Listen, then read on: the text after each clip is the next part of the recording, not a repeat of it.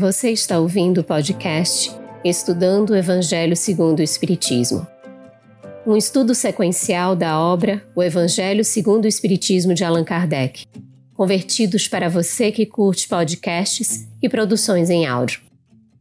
Essa é a nossa forma de transmitir esperança, conhecimento e alegria. Olá, saudações fraternas a você que acompanha o nosso Estudando o Evangelho segundo o Espiritismo. Seja muito bem-vindo. Vai preparando aí seus comentários e perguntas, que o nosso, os assuntos hoje são muito palpitantes. E nós estamos aguardando a chegada da Luziane. Vamos ver se ela consegue conectar a qualquer momento aí para estar conosco. Nós damos as boas-vindas a nossas queridas intérpretes para Libras, Eliane Carvalho e Tainã Tinum, do grupo de estudo Surdos Espíritas e aos nossos convidados de hoje, a nossa querida Elzi Nascimento, escritora e palestrante espírita, assessora da Coordenação Nacional de Junta do Estudo da Obra Básica da área de Estudo do Espiritismo do Conselho Federativo Nacional da FEB, e também assessora da Coordenação Estatual da área de Estudo do Espiritismo da Federação Espírita do Estado de Goiás e vice-presidente do Grupo Espírita Allan Kardec de Goiânia. E também o nosso querido Simão Pedro de Lima, que é membro da Sociedade Espírita Casa do Caminho de Patrocínio Minas Gerais, onde colabora nas atividades administrativas e doutrinárias. E a Luziane aí está conosco. Agradecimento também, bem-vindo, Luziane, aos nossos parceiros de transmissão simultânea. É contigo, Luziane. Já chega trabalhando. Olá, queridos amigos. É sempre uma alegria estarmos aqui juntos nesse estudo do Evangelho. Cumprimentamos a você, Carlos, agradecendo pela oportunidade aqui de estarmos aprendendo conjuntamente, aos nossos convidados, às queridas intérpretes para Libras e cada um de vocês que vai compondo aqui esse momento tão especial. A gente vai dar continuidade ao estudo do capítulo 18, muitos os chamados e poucos os escolhidos. É, e a gente tem a pergunta para ser feita. Esse é, é, da porta estreita, eu acho que eu estou com a pergunta errada. Carlos, você faz a ah. pergunta para a gente, por favor, que eu tá acho bem. que eu estou com é, a pergunta nós vamos errada. tratar hoje a porta estreita, nem todos os que dizem serão, serão é, entrarão no reino dos céus, não é? E muito se pedirá aquele que muito recebeu. Vamos ver se o tempo dá para tudo isso. e a pergunta ao público de que forma tenho conservado os ensinamentos cristãos nos meus pensamentos, palavras e atos. É isso, Luziane? É isso é? mesmo. Pronto. Muito. E aí a gente faz a primeira pergunta, então. Obrigada, Carlos. A gente faz, então, a primeira pergunta ao Simão, que é do item 12, e a gente traz a reflexão. De que forma a gente pode entender a expressão muito se pedirá aquele que muito recebeu? Como é que isso se aplica aos médiuns, Simão? Veja, Kardec desenvolve um, um raciocínio, ou melhor, né, o, o, o benfeitor, os benfeitores desenvolvem raciocínio sobre a mediunidade como sendo um instrumento de trabalho. É, se nós olharmos uma fala de Emmanuel, salvo engano, é a questão 382 do livro Consolador, salvo engano, ele diz que a mediunidade seria aquela luz derramada sobre toda a carne, prometida pelo divino amigo, aos tempos do Consolador prometido, atualmente em curso na Terra. Então, percebe-se que ele observa a mediunidade como um elemento luminoso, de, de, de, de esclarecimento e, ao mesmo tempo, algo que clareia. Depois, na sequência da mesma resposta, Emmanuel diz que se a mediunidade tem suas lutas e seus percalços, é a maior oportunidade é, de redenção oferecida por Deus aos seus filhos misérrimos. Então ele mostra uma outra característica que a mediunidade tem um aspecto redentor para aquele que a usa bem.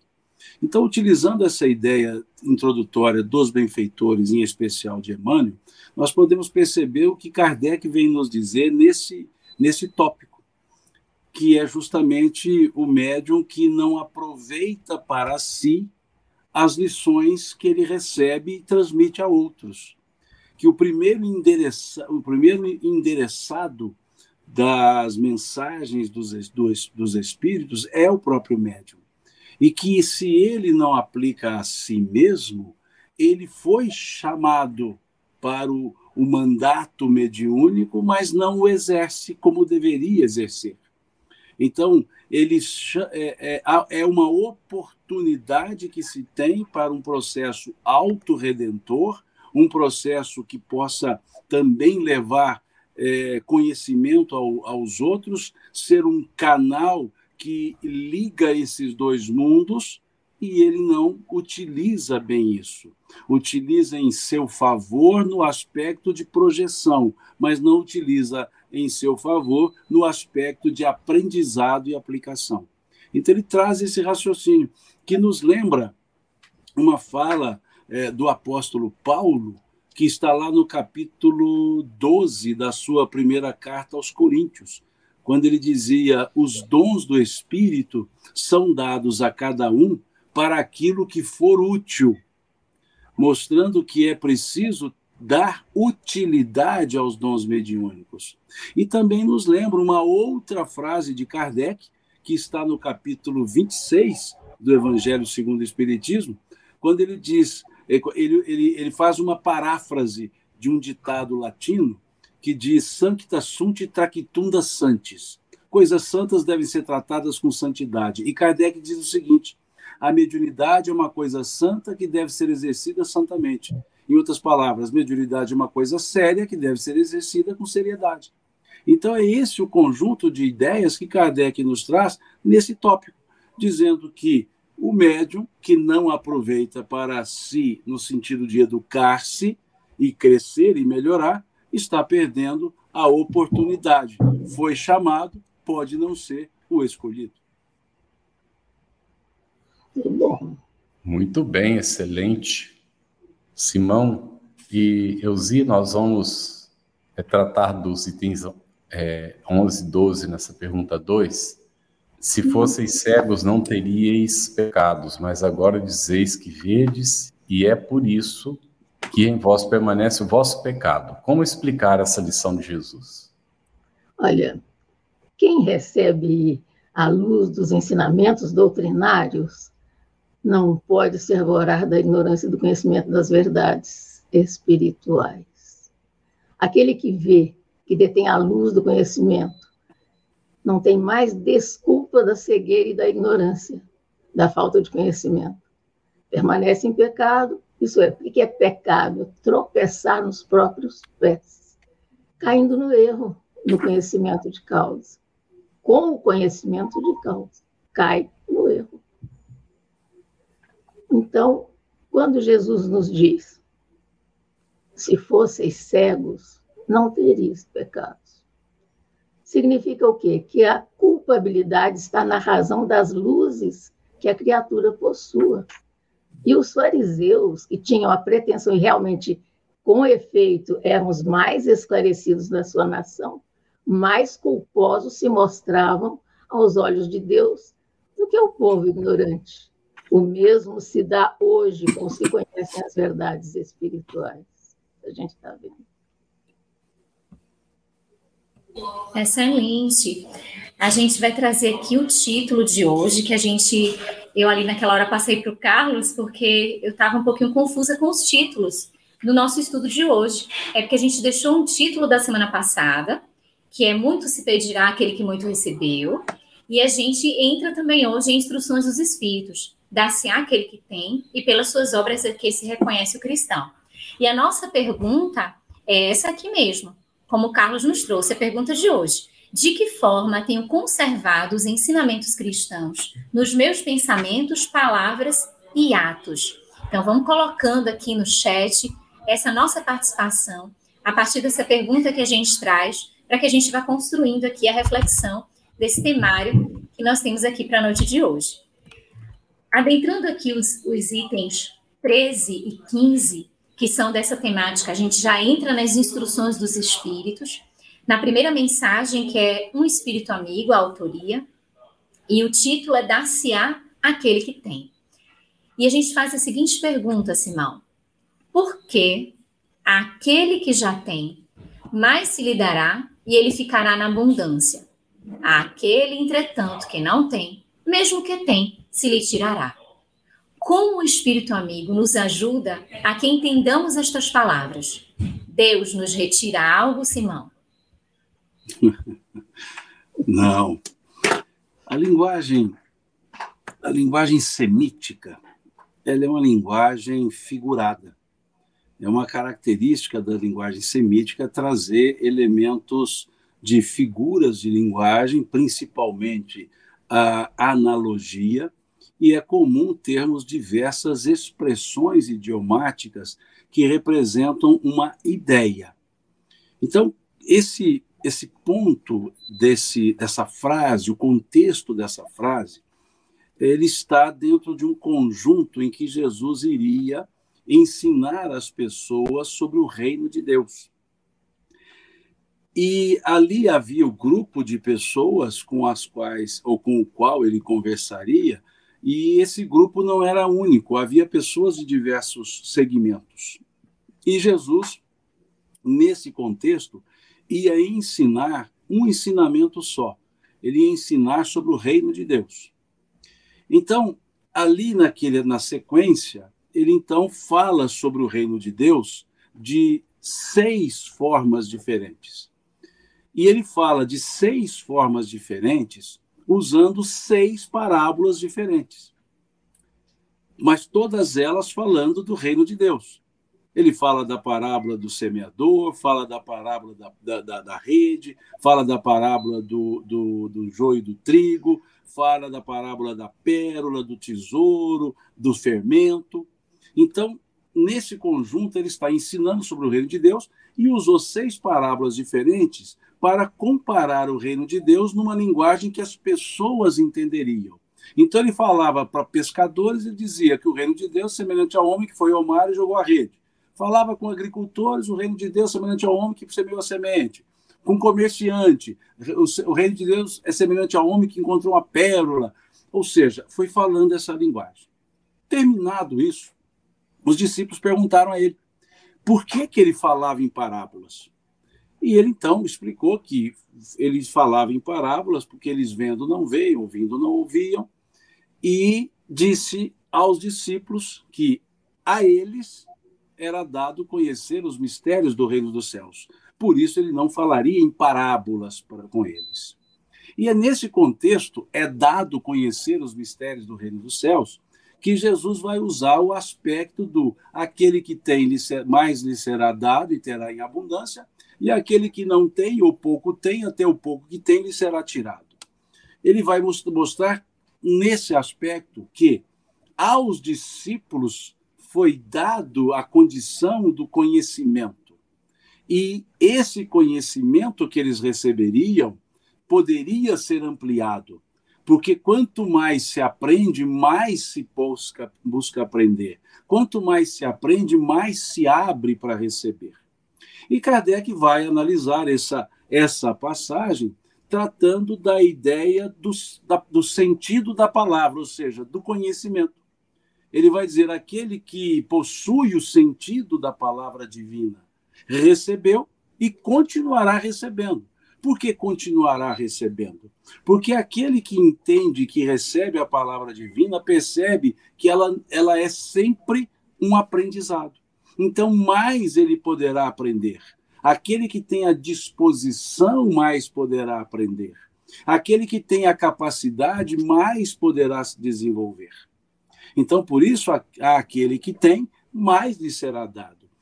Aquele que não tem ou pouco tem, aí Kardec vai trabalhar o desinteresse.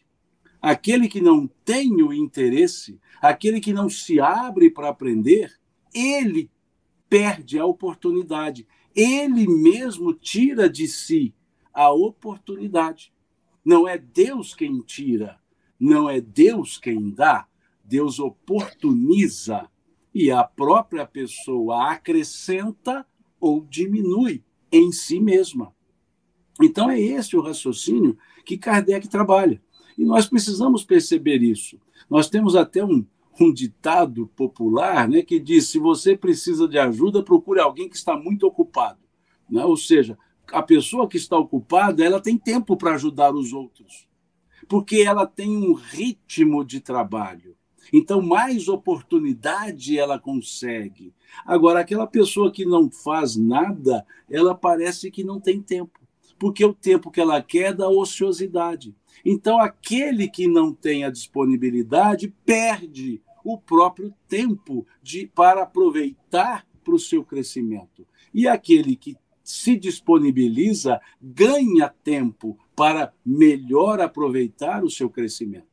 Então, por isso que é interessante essas linguagens figuradas que Jesus utilizava e os trocadilhos né, que ele fazia, que é algo muito interessante, que ele já antecipou a nossa literatura barroca, porque o barroco é que é um trocadilho constante, e ele já antecipou isso, né, trazendo esses trocadilhos que mostram claramente esses aspectos de perda de tempo ganho de tempo pelas nossas próprias ações ou inações.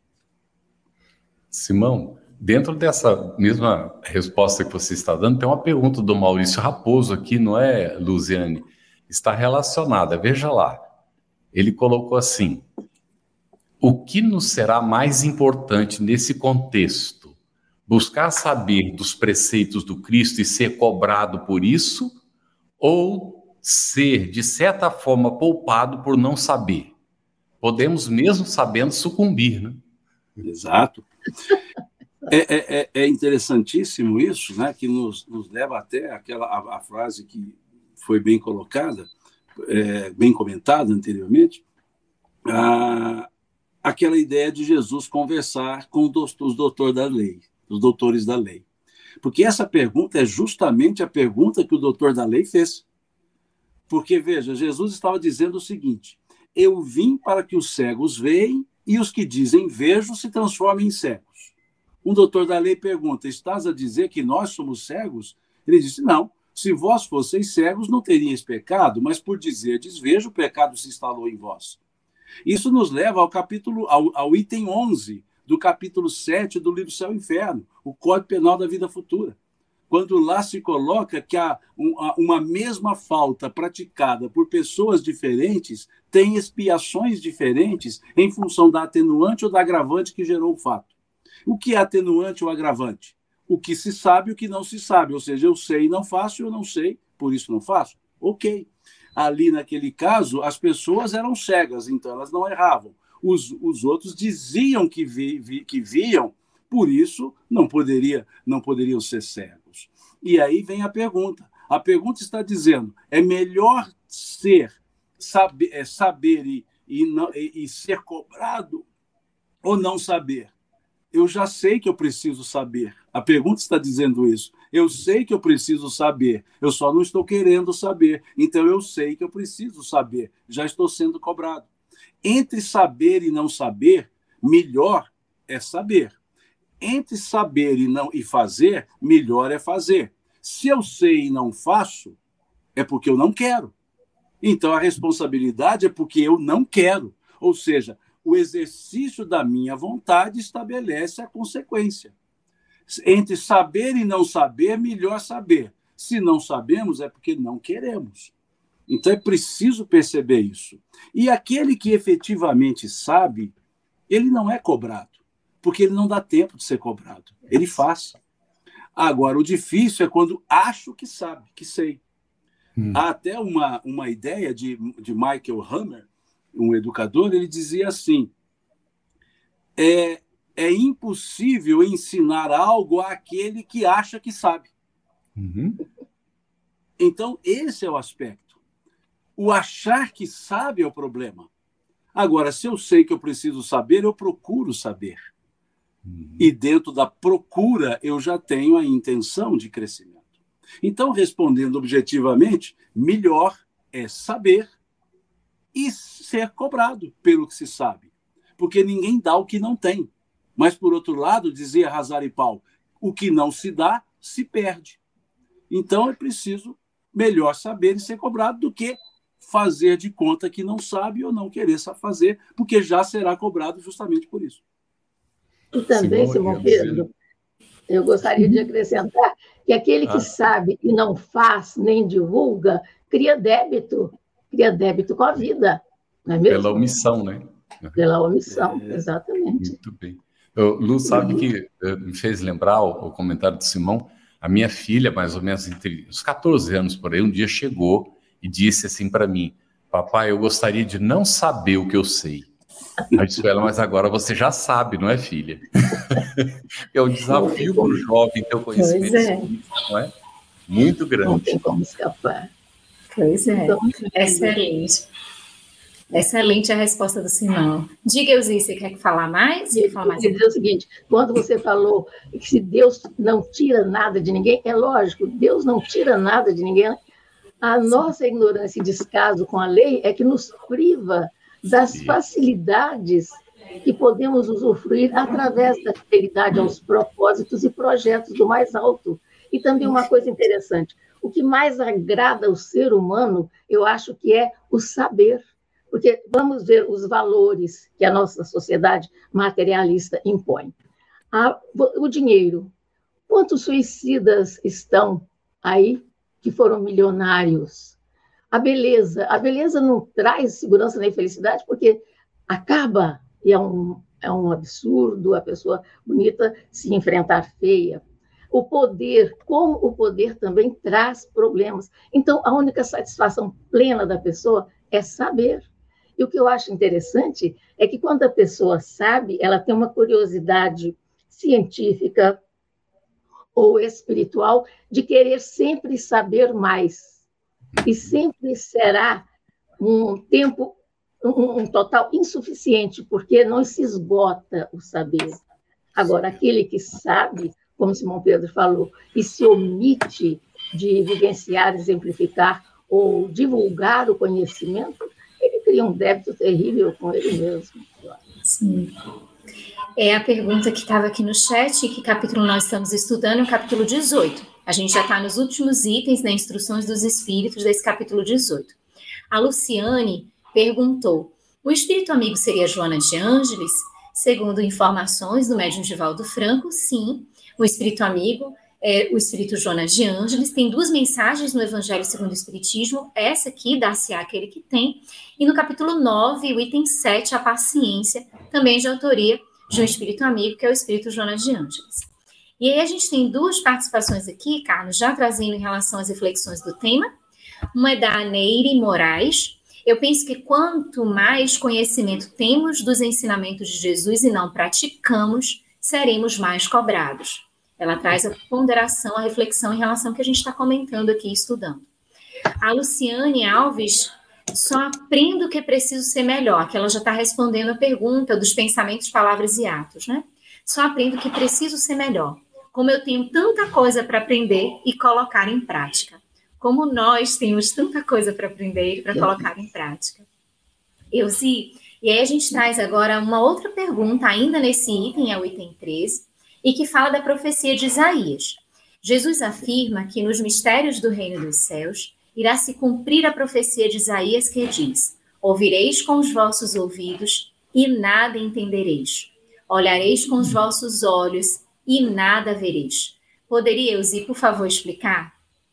Olha, nessa situação, os que se afastam das realidades espirituais se fazem mais tardios e inetos às percepções dessa realidade. Deus está sempre esperando, investe em nós, esperando que nós façamos aquele empenho de enxergar a verdade espiritual. Homens cegos surdos, abri vossas inteligências e os vossos corações, e vede com o Espírito. Isso a gente encontra no capítulo 18, na, na, nas instruções de um amigo, não é? E ouvi pela vossa alma, e não interpreteis de modo tão grosseiramente injusto as palavras daquele que fez resplandecer-se aos vossos olhos a justiça de Deus. Isaías, nessa advertência, ouvireis com os vossos ouvidos e nada entendeis, olhareis com os vossos olhos e nada vereis. Eu acho que ele simplesmente reforça que aquele que se faz inapto para as realidades espirituais, mais dificuldades terá para percebê-las. Muito bom. Excelente. Simão, ah, vamos primeiro, antes da pergunta, Simão. É, nós temos algumas respostas também aqui, já da Fátima Rabelo, por exemplo. Ela coloca: a, auto, a autovigilância é minha melhor amiga. Com ela acesso minhas sombras e oro ao Pai discernimento para errar menos, para ser vencedora a cada dia diante das minhas imperfeições. A nossa luta do dia a dia, não é? Muito interessante. E aí nós temos também uma outra resposta do Fábio Sanduch Galareta. O mais agradável a Deus é aquele que age com sabedoria pela dignidade de pensamentos, palavras e atos, chegando à plenitude do ser, com, é, como nos brinda Leon Denis na introdução do livro No Invisível, onde não é o mais culto nem o sábio que será escolhido, mas sim o mais digno. E manda um abraço para todos nós, não é? Temos mais respostas, mas nós vamos agora é, aguardar um pouquinho para apresentá-las e vamos para a próxima pergunta. Agora sim, Simão, está relacionado com Itequise, não é, Lu? De que forma entender estas palavras do Espírito amigo, em vez de acusar aquele que tudo lhe prepara, Deus, de criticar as suas doações, queixa-se do verdadeiro autor de suas misérias, de si mesmo. Né? Queixe-se, né? Está dentro do, do, do, contexto do, do perder, aquele que não tem, ele será retirado. Está dentro do mesmo contexto. Né? É, trazendo a ideia de que quem é o responsável por tudo que nos acontece somos nós mesmos. A pessoa é o artífice da sua história numa linguagem mais conhecida, né, de, um, de dois filósofos contemporâneos, o Sr. Almir Sater e Renato Teixeira, cada um de nós compõe a sua própria história. Então, cada um é responsável por si mesmo. Como dizia o apóstolo Paulo na sua carta aos Coríntios, cada um dará contas de si mesmo a Deus. Então, esse é o conjunto que precisa ser observado e não transferir a responsabilidade para outrem principalmente para Deus. Quantas pessoas dizem nos momentos de dificuldade, sofrimento, as pessoas dizem, mas por que, que Deus permite isso? Ou seja, ele está sendo omisso? Ou por que, que Deus faz isso né, comigo? Além de tudo, é egoísta, né? Quer dizer, a pergunta é por que, que não faz isso com os outros? Por que, que faz logo comigo? Então, transfere para Deus algumas características que são nossas. Então, nós somos os artífices. E é muita coisa que nós podemos pensar, ou, ou, são várias coisas que nós podemos pensar. Até um passeio pela língua portuguesa nos ensina algumas coisas com relação a transferências de responsabilidades e em relação ao que nós não queremos assumir. Existe na nossa língua portuguesa, na conjugação verbal, os chamados verbos pronominais reflexivos. Verbos que, para serem conjugados, é, são necessários pronomes. E esses pronomes precisam ser reflexivos, ou seja, tem que refletir a quem conjuga. E um dos verbos que mostra muito bem essa característica é o verbo magoar. Por exemplo, o verbo magoar é um verbo pronominal reflexivo para eu conjugá-lo, eu não posso dizer ele me magoa. Eu só posso conjugar o verbo magoar da seguinte forma: eu me magoo, tu te magoas, ele se magoa. Nós nos magoamos, vós vos magoais, eles se magoam. O verbo é pronominal reflexivo, ou seja, eu me magoo com a atitude de alguém, não é alguém que me magoa eu é que permito-me me magoar. E por que eu me magoo com a atitude de alguém? Porque eu queria que ele tivesse a atitude que eu desejasse e não a que ele praticou. Quando eu digo eu não esperava isso de você, eu estou dizendo eu queria que você fizesse o que eu esperava e não o que você queria fazer. Então, por isso, a própria gramática nos ensina: olha, você está sendo egoísta. Ao conjugar o verbo errado, você está dizendo que a culpa é do outro e a responsabilidade é sua. Eu me magoo. Então, é esse o sentido que a gente pode buscar para esse, esse aspecto que quem está nos enganando somos nós mesmos. Isso me lembra até uma frase do apóstolo Tiago, na sua, na sua epístola quando ele diz lá, salvo engano, acho que é versículo 22 do capítulo 1, se não for 22, é 23, 24, por aí. É, entre o 22 e o 25 aparece, vai aparecer isso aí. É, ele diz assim: é, é, sejais praticantes da palavra e não somente ouvinte, enganando-vos a vós mesmos. Veja que interessante sede praticantes da palavra, da palavra e não somente ouvintes, enganando-vos a vós mesmas, a vós mesmos. Então esse é o sentido. Quantas pessoas então se enganam aprendendo sem fazer? Então esse é o aspecto fundamental, né, desse item é, de, é, trazido aqui desse desse final, digamos assim, desse último parágrafo do item 15 é, aqui colocado. Perfeito, Simão. Oi, oi, Azi, diga. O que Simão disse me lembrou o Berto Roden, que diz assim, que aquelas pessoas muito ofendíveis, 100% ofendíveis, são 0% espirituais. E as 100% espirituais são 0% ofendíveis. Há pessoas que são muito suscetíveis. Então, estas pessoas, elas são muito inseguras de si mesmas. E a espiritualidade nos dá uma estabilidade, uma segurança, para que nós saibamos, pela voz da consciência, que a nossa obrigação é estar aprendendo mais, porque estamos aqui para isso. Então, essa questão da mágoa, por exemplo, como ela é perigosa na vida da pessoa, ela é capaz de trazer patologias terríveis através de se magoarem, suscetíveis demais.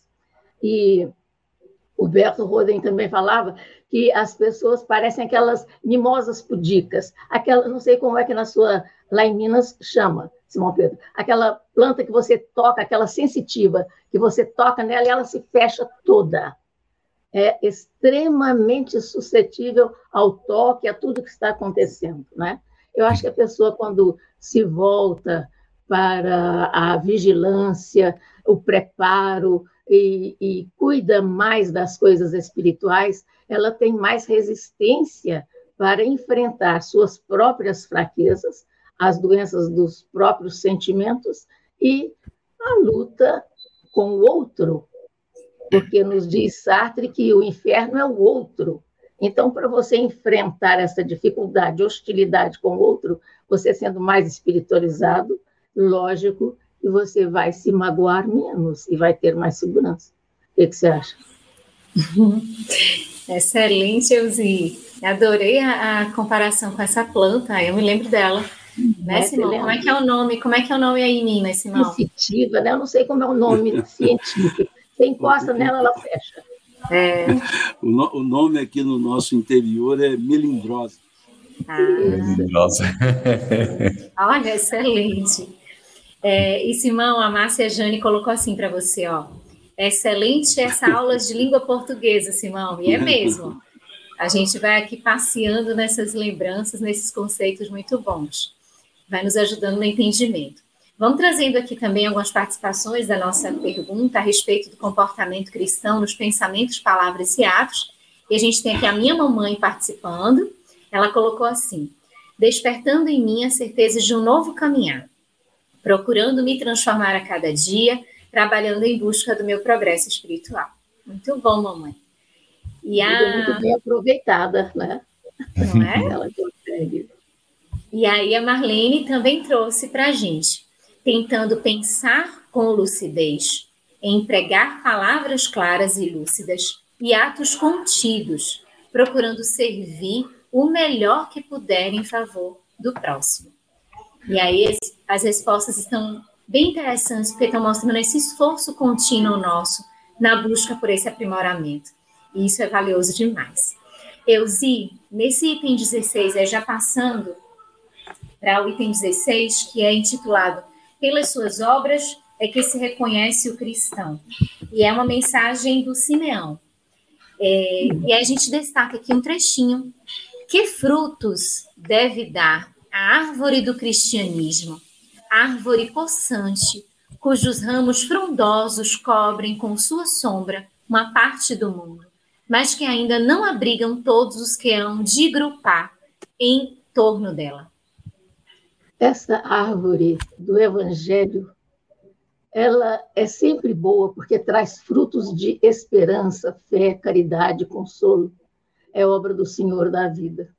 Agora, nós, os jardineiros, é que mutilamos essas árvores, porque nós vamos cortando os galhos que nós achamos dispensáveis, e ao invés de estar sob o desígnio de Deus, nós queremos estar sob o próprio desígnio, fazendo as coisas ao nosso modo.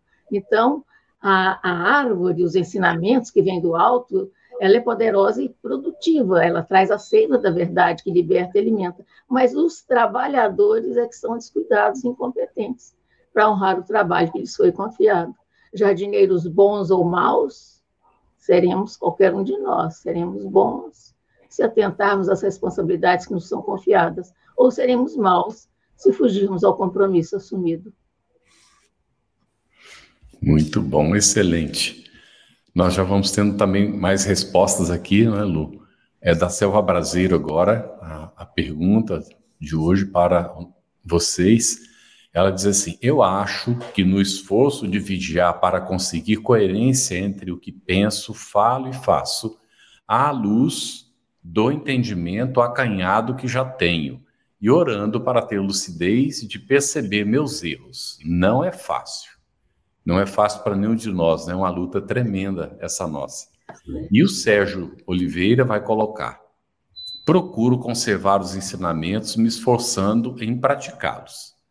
É aí que já foi comentado, né? A gente precisa saber, mas para viver, senão o, o conhecimento ele fica inútil, não é? Exato. Simão, ainda dentro do item 16, né? Muito rico esse item. É aqui na a nossa pergunta 7. A árvore é boa sempre, porém maus são os jardineiros. É essa mesmo, Lu? Por quê? Ou já foi? É essa, né? É essa mesmo, essa mesmo. Legal. É, mais, um, mais um aspecto do, do reconhecimento do, do cristão, né? É, o fazer. Se nós olharmos o, o capítulo 6 aqui do Evangelho segundo o Espiritismo, nós veremos lá na mensagem O Advento do Espírito de Verdade uma frase interessante que ele ali nos coloca na mensagem. Depois que ele fala espíritas amai-vos, eis o primeiro ensino, instruí-vos, eis o segundo, ele diz assim: todas as verdades se encontram no cristianismo.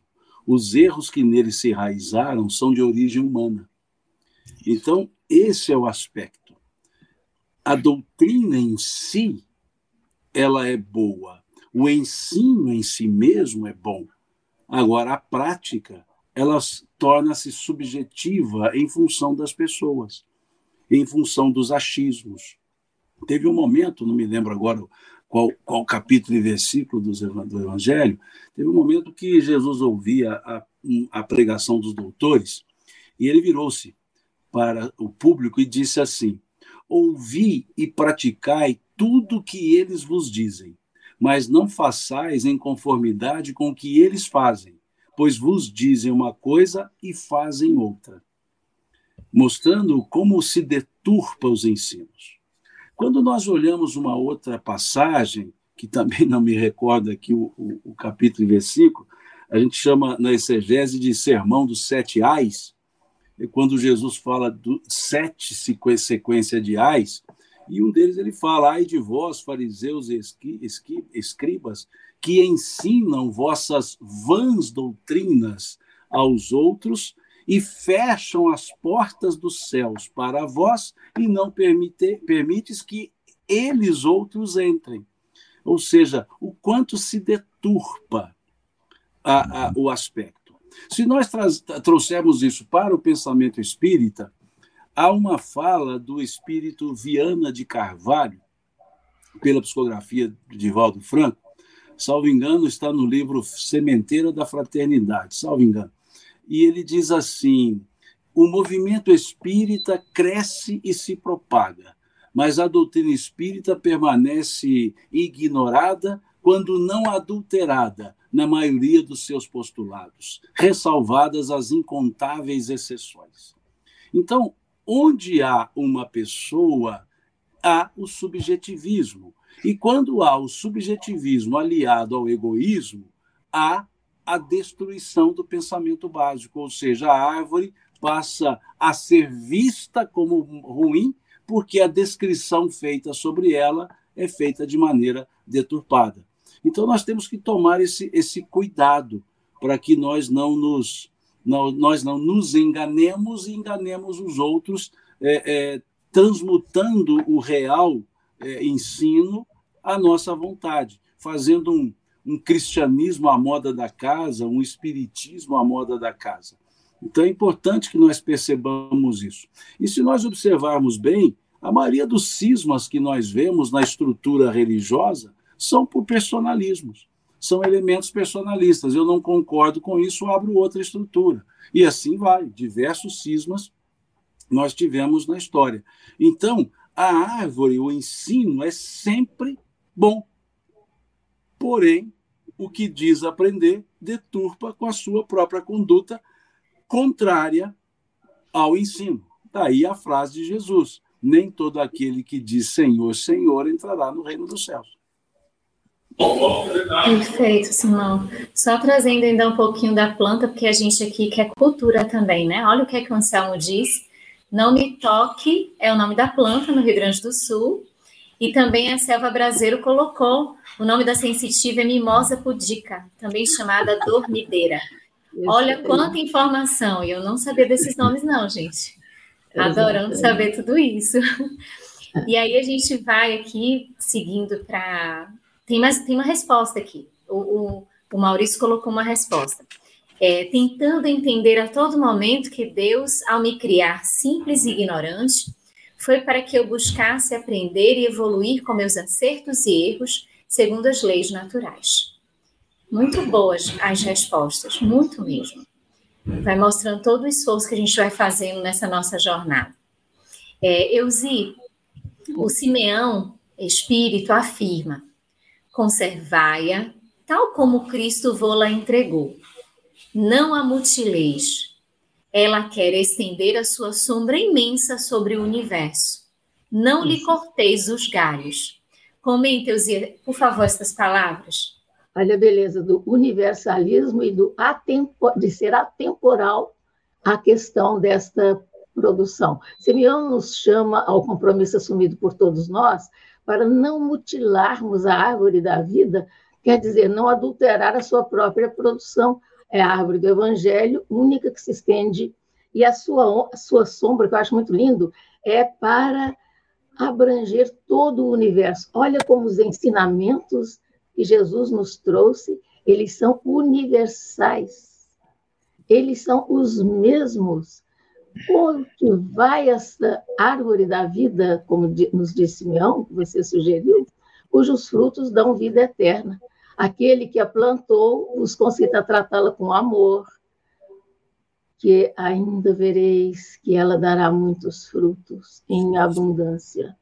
Ela quer estender a sua sombra imensa sobre o universo não lhe corteis os galhos. Seus frutos benfazejos caem abundantes para alimentar o viajor faminto e deseja chegar ao termo da jornada. Não amontoeis esses frutos para os armazenar e deixar apodrecer, a fim de que a ninguém sirva. Então, isso aí explica bem esse muitos são os chamados e poucos os escolhidos.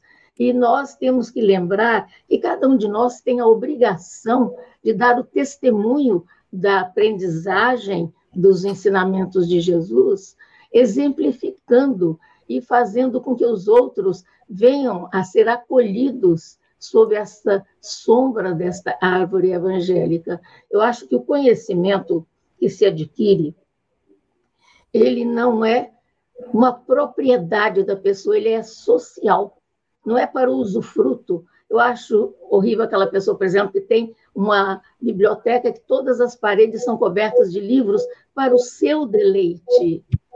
Eu acho que a obrigação nossa é pôr em prática aquilo que aprendemos, porque não existe uma melhor forma de aprender do que ensinando. Então, isso por isso a gente tem que deixar a modéstia de lado ou o descaso e colocar a cara a tapa. Vá em frente, dê o seu testemunho, mostre o que você acredita, mesmo achando que ainda é tão pouco que eu sei, mas o que eu sei já dá para ser repartido. Acho linda essa ideia de conservar-a tal como Cristo a deu, a árvore do Evangelho, para que nós não a mutilemos, porque ela quer estender a sua sombra imensa sobre o universo todo. É uma responsabilidade de cada um de nós, eu sinto isso. Muito bem. Vamos vendo a universalidade do ensino, como a Elzi chamou a atenção, não é? A Dedanina fez um comentário, que eu vou colocar aqui. A evolução é aprendizado diário e hoje eu consigo entender, resolver e aceitar os embates que a vida me apresenta. Não é fácil. E aqui nós temos do Cláudio, sou novato no Espiritismo, estou aprendendo. Estamos sempre aprendendo juntos, viu, Cláudio? mesmo depois de a gente estar anos não é, estudando espiritismo, a gente continua aprendendo. Isso é uma maravilha, né? porque o ensinamento é universal, como acabou de ser comentado agora né, na, na resposta que a Elzi estava aqui comentando. E o, o universo é infinito, sempre teremos o que aprender. Mas é uma maravilha, nós podemos fazer isso juntos, nos apoiando mutuamente, intercambiando as nossas experiências, não é? Dentro dessa doutrina maravilhosa. A Bedanina traz um comentário sobre a planta também. Diz que na região dela, interior da Bahia, a planta se chama malícia. E as pessoas a tocam e dizem: Malícia, seu pai morreu. E a bichinha fica triste se fechando. Interessante a questão cultural né, nas diversas regiões. E nós temos agora, é, Simão, dentro desse item 16 ainda, uma pergunta é, a respeito dessa situação, inclusive relacionada com isso, né, da malícia aí. Como nós podemos nos afastar ou como nós podemos de alguma maneira resolver essa situação daqueles que nos chamam para nos apresentar as sarças do caminho? Legal. É, é interessante os simbolismos. Né? Como eu disse, a linguagem semítica é muito rica em símbolos. E aqui traz o símbolo da árvore da vida. Essa árvore da vida está lá no Gênesis. E é interessante, porque no, no, na parábola da criação, no centro do jardim, eram duas árvores: a árvore da ciência do bem e do mal e a árvore da vida. Quando os personagens lá, Adão e Eva, comem do fruto, eles comem o fruto da árvore da ciência, do bem e do mal. E quando eles são expulsos, entre aspas, é, é dito pelos guardiães. Deus e o Senhor colocou na entrada do jardim dois querubins com espadas flamejantes para evitar que eles retornem ao Éden e lancem mão da árvore da vida, comam do seu fruto e vivam eternamente. A árvore da vida é que dá a eternidade. A árvore da ciência do bem e do mal é o conhecimento frio, é o conhecimento vazio, é o, é o, é o conhecer sem saber, é o conhecimento sem a sabedoria. E a árvore da vida é a árvore que nos descortina o que é efetivamente o senso da vida. A imortalidade, essa árvore da vida para viver eternamente, segundo a linguagem parabólica lá do Gênesis. E nesse tópico que, que o Espírito Simeão coloca, ele diz para nos afastar das sarças e diz para seguir os que conduzem à sombra da árvore da vida. Conduzir à sombra da árvore da vida. A sombra é o que nos dá refrigério. A sombra é que tira o calor que nos maltrata. A sombra é que nos permite um um respirar, um tomar, um, um recuperar forças. A árvore da vida é isso. A árvore da vida são esses ensinos que permanecem. Como o apóstolo Pedro foi dizer a Jesus, quando Jesus dizia que era necessário ele ir primeiro, ele disse: É necessário que eu vá primeiro para preparar-vos o lugar, pois se eu não for, o consolador não virá. E aí Pedro vira-se para ele e diz: Senhor, se tu fores, com quem nós ficaremos? Pois só tu tens as palavras de vida, só tu tens as palavras de vida eterna. A árvore da vida, palavras da vida. A palavra, o ensino, o conhecimento de, do saber é que nos dá o senso de eternidade.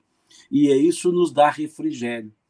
Kardec coloca-nos logo no primeiro capítulo do livro A Gênese, lá o caráter da revelação espírita, ele nos fala que o, o, a imortalidade da alma é o poder moralizador do espiritismo.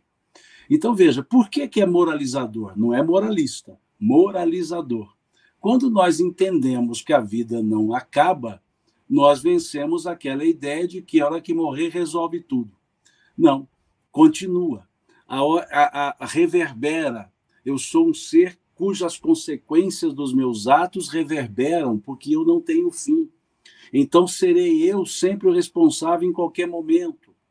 Então isso chama a, a atenção e dá um senso também de serenidade, porque tudo terá uma solução na imortalidade na qual estamos. Ou seja, somos seres imortais. Quantas vezes nós já passamos por situações semelhantes e saímos delas em outras existências, nos dá uma serenidade ao nos mostrar que o tempo que nos falta viver sempre será maior do que o tempo vivido.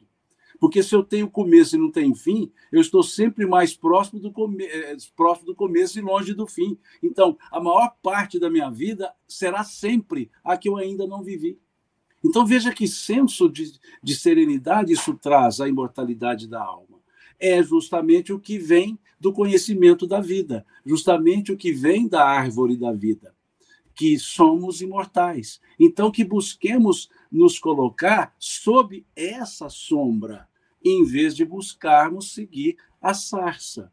Seguir aquilo que Jesus coloca lá no capítulo 24 de Mateus, os falsos profetas, as vãs doutrinas.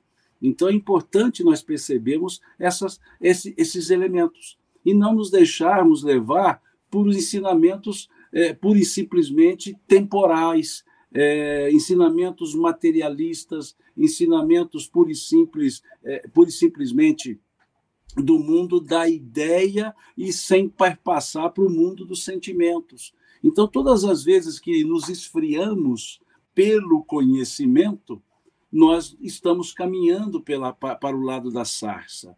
Quando entendemos que o conhecimento é para modificação de, de, de, de vida, para crescimento, melhoramento, nós estamos indo para a sombra da árvore da vida. Então, busquemos sempre aliar conhecimento e sentimento, porque aí teremos sabedoria, e a sabedoria advém justamente da árvore da vida. Maravilha.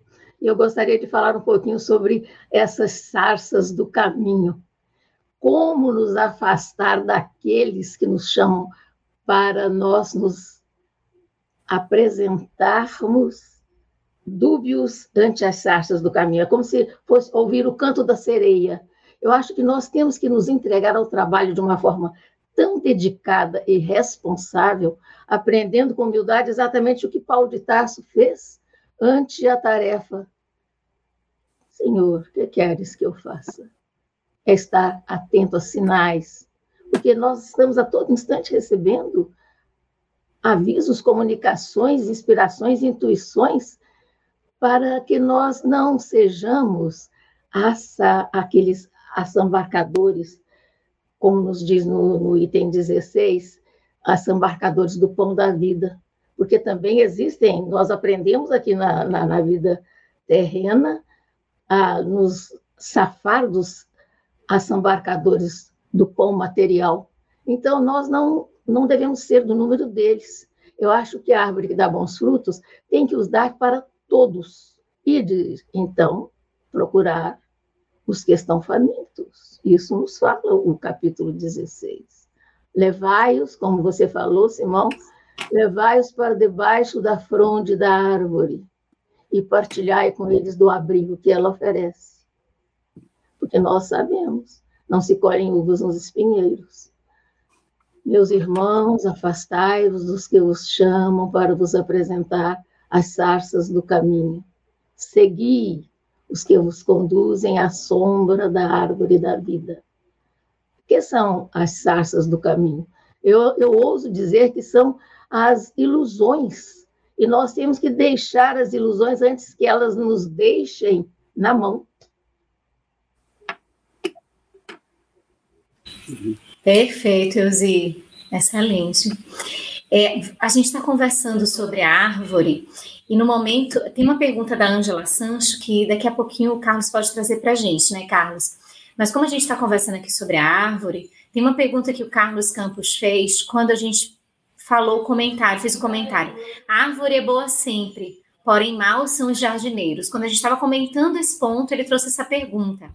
Esta árvore, dentro do simbolismo, não seria figueira seca, ou seja, o povo de Israel? O que, que a gente pode comentar sobre isso, Elzi? Realmente. Eu acho que esta árvore é eu vejo a árvore como a árvore do evangelho, de abrigo, de chamamento e de responsabilidade de todos nós que já chegamos a usufruir da sombra dela. Eu acho que é realmente a necessidade de testemunharmos. O que, o que você acha, Simão, dessa, dessa, desse aspecto que a pessoa pôs aí? Não seria figueira seca o povo de Israel? Qual é a sua opinião sobre isso? Vamos lá. É muito bem colocado. É, o aspecto simbólico, né? Se vocês observarem, a figueira, ela aparece lá no Gênesis. É, quando diz que Adão e Eva, ouvindo o chamado do Senhor, apareceram e cobriram suas vergonhas, é o termo do, do, da parábola, com as folhas de figueira. Muitos dizem parreira, mas o texto está escrito figueira. O que é a figueira para o povo de Israel? A figueira é o símbolo da ciência religiosa. A figueira não é o povo de Israel. A figueira, para o povo de Israel, simbolizava a ciência religiosa. Por isso que quando Jesus chamou Natanael, ele disse: é, aí está um verdadeiro israelita. E aí ele fala: eu vi estudando debaixo da figueira. Veja Jesus dizendo a ele: eu vi você estudando debaixo da figueira. Ou seja, estava sob a sombra da árvore da ciência religiosa. Então é a árvore de Israel, que era o povo dado ao estudo da ciência religiosa. E é por isso que Jesus utiliza a figueira para mostrar o quanto se pode, é, o quanto se deve cumprir o que a ciência religiosa coloca. E o que ele compara à figueira? O templo de Jerusalém. A passagem que ele seca a figueira, ela se dá num contexto muito interessante. Jesus chega em, em, no templo na tarde de um dia. Ele chegou ao templo, diz o texto, Mateus diz isso. Chegou ao templo e viu os vendedores que perambulavam e comercializavam. E foi para Betânia dormir. Então vamos imaginar. Ele chegou no templo, viu aqueles vendedores, aquela coisa toda, não fez nada, foi para Betânia. No caminho, passando por uma figueira, ele avistou a figueira ao longe, uma figueira frondosa ao longe e foi até ela para saber se ela tinha frutos. Ou seja, a figueira estava toda enfolhada, bonita. Quando ele chegou à figueira, ele diz: chegou, chegou à figueira, não encontrou frutos, porque não era tempo de frutos. E aí ele disse: Nunca mais ninguém coma de ti. E foi para Betânia dormir. Dormiu, voltou para Jerusalém, e na volta, um dos discípulos disse: Senhor, a figueira que tu amaldiçoaste ontem secou. E ele disse: Sim, e assim será com toda árvore que não der bons frutos. Bons frutos. E segue para o templo. E quando ele entra no templo, ele começa a expulsar os vendedores do templo. Aí é interessante perceber: Jesus teve raiva? Não. Raiva a gente tem e age na hora. Ele viu os vendedores na tarde do dia anterior e não fez nada, foi embora dormir. Ele voltou depois que deu o exemplo: olha, a figueira é a ciência religiosa, o templo é, assim, é, é o campo da religiosidade. A, a, a, figueira era frondosa, cheia de folha, mas não tinha fruto. O templo está frondoso, bonito, bem construído, mas não dá frutos. E o templo tem que dar frutos todos os dias, mesmo fora da época dos frutos. Ou seja, não era tempo de fruto e Jesus foi buscar um fruto.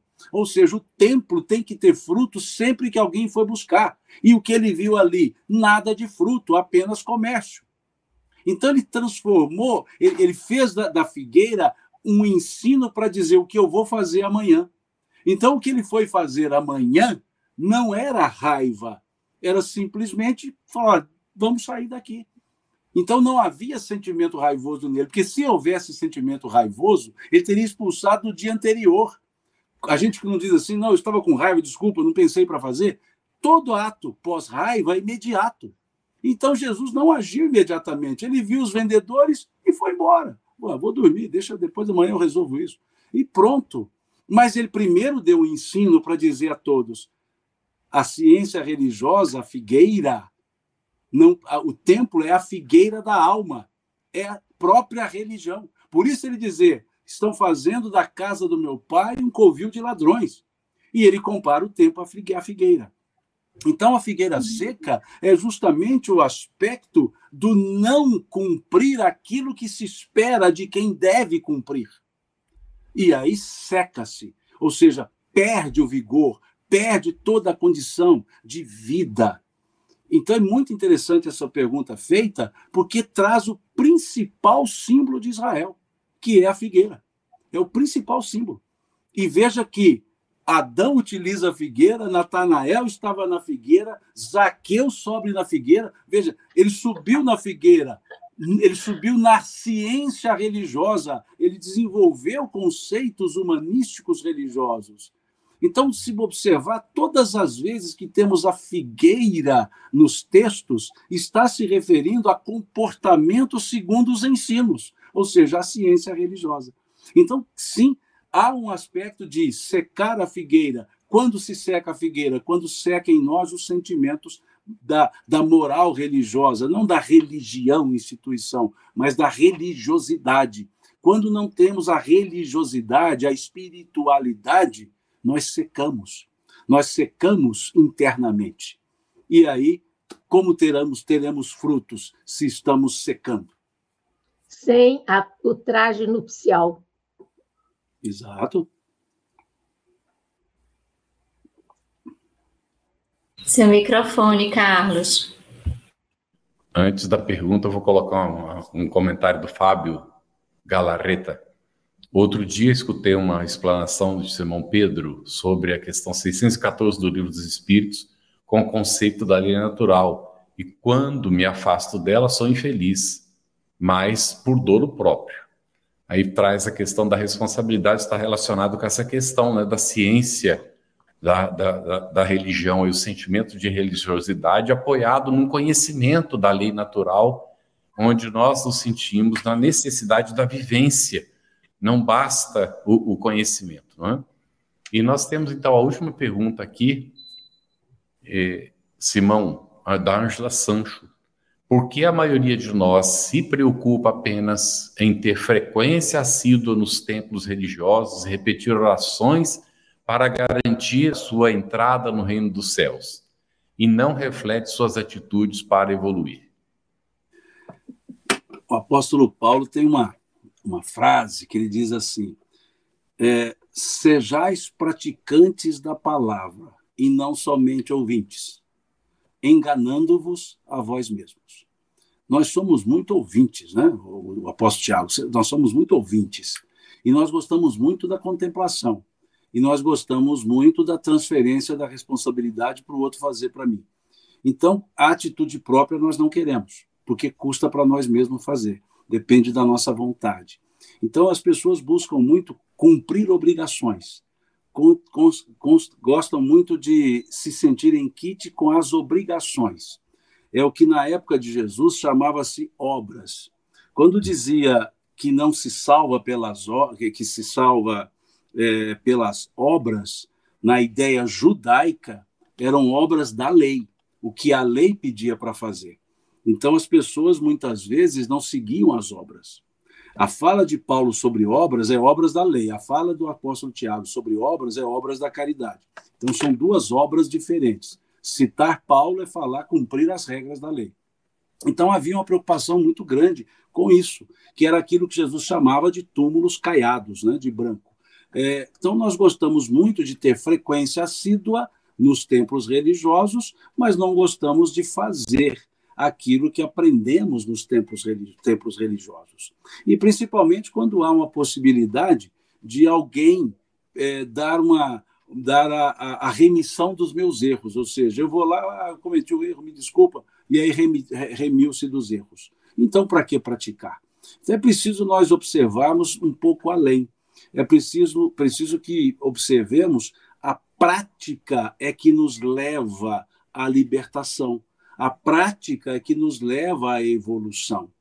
Não adianta eu dizer que creio se as minhas práticas distanciam-se da crença que eu devo ter. Não adianta eu cuidar do conhecimento do aprendizado e não cuidar da aplicabilidade. E o que vai indicar a nossa evolução é o quanto fazemos, é o quanto realizamos. E esse realizar também não é só fachada. Esse realizar tem que estar conectado a uma vontade de querer fazer, uma vontade efetivamente de, de, de ser útil. Então, muitas pessoas é, vão aos templos para se sentirem quites com as obrigações da religião, mas não vão à prática para de fato sentirem-se quites com a sua própria consciência e aí camuflam a, consciência. É, é, é, é, um ponto a observar. Por que, que as pessoas vão ao centro religiosamente? Hum. Ah, porque ali eu vou, eu vou orar. Eu posso orar em qualquer lugar, não é no centro que eu preciso orar, não há uma, uma diferença. Jesus explicou bem isso. Meu Pai é espírito, importa que os que o adoram, adorem espírito e verdade. Eu vou lá, mas não adoro espírito e verdade. O que é espírito e verdade? Eu não faço nada daquilo que eu estou dizendo que eu, que eu creio. Então, adianta crermos em Deus e vivemos como se Deus não existisse? É a mesma lógica. Eu vou sempre aos, aos templos. Então, não é o quanto eu oro, é o como eu oro, e assim vai seguindo todo o processo. Então, há uma característica nossa de querer o maior resultado com o menor esforço mudar a conduta é um pouco mais difícil do que ir ao templo. Então, deixa eu ir ao templo. É mais fácil. É menos, Exato. como dizemos em Minas, em Minas, menos custoso. Então, por que, que eu vou dar a mim uma coisa custosa, né? que é a minha autotransformação? E aí é interessante uma fala do apóstolo Paulo quando ele dizia na sua segunda carta a Timóteo: é, milita a boa milita da fé, to, to, é, vive com zelo a justiça, toma posse da vida eterna, para a qual também foste chamado. Essa milícia ela é boa porque ela é contra nós mesmos. É, é, sou eu lidando comigo e não lidando com os outros. Então, a melhor forma que tem é eu vencer essa minha esse mal pendor do, do, do comodismo. Esse é o principal elemento. E o que nós vemos nos apóstolos de Cristo, ao, ao serem chamados, é a imediata ou o imediato atendimento. Eu fico sempre observando e gosto de pensar muito numa cena de, de, de Jesus é, narrada no Ato dos Apóstolos, é, em Damasco. Né? É, e, e, Jesus chega ali chamando um, um, de, seus, um de seus discípulos, né? que, cujo texto diz que ele estava é, dormindo e Jesus aparece-lhe em, em sonho. Né? E aí o chama, e a resposta imediata é: Eis-me aqui, Senhor. Eis-me aqui, Senhor. E eu fico imaginando se essa cena fosse num domingo de madrugada, cinco horas da manhã, garoando. E vem Jesus dizendo: Simão, eu falo agora não, senhor, cinco horas, me dá um tempo. E ele não, e ele prontamente disse: Eis-me aqui, Senhor. Então, isso é a diferença entre ir ao templo e fazer. Foi chamado, estou à disposição. Pronto. Perfeito. E traz a nossa percepção quanto a, ao nosso encontro com a verdade. O que é sincero, o que é verniz comportamental, o que é atitude que deve ser efetivamente observada para a realidade da transformação. As palavras do Simão trazem reflexões muito especiais sobre essa nossa vivência na religiosidade, no aprendizado através da religião para alcançarmos essa religiosidade com um olhar mais profundo. Euzi, chegou uma pergunta aqui já no nosso finalzinho de programa. Chegou aqui uma pergunta da Selva Brasileiro.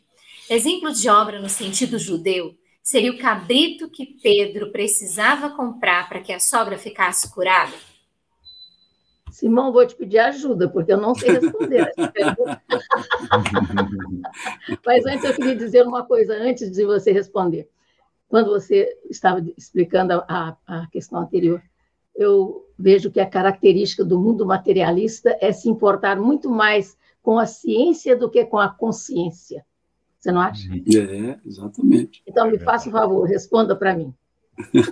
Por mim. É, sim, é um exemplo das obras. A, a, a, lei, é, tanto Levítico quanto, quanto Deuteronômio, é, eles, ela colocava ritos para serem cumpridos. E esses ritos eram na forma sacrificial. Então, você sacrificava alguns animais. A ideia do cabrito seria a ideia da expiação dos pecados. Por isso surge a ideia do bode expiatório. Então, o que, que era feito? Comprava-se um cabrito, um bode, amarrava-se ali uma, uma faixa e soltava o cabrito para que ele saísse correndo, e quando ele saía correndo com aquela faixa, estava levando as dores, os pecados daquele que era o seu proprietário. Então ele expiava os pecados. Né? Daí a ideia do bode expiatório, ou seja, aquele que expia.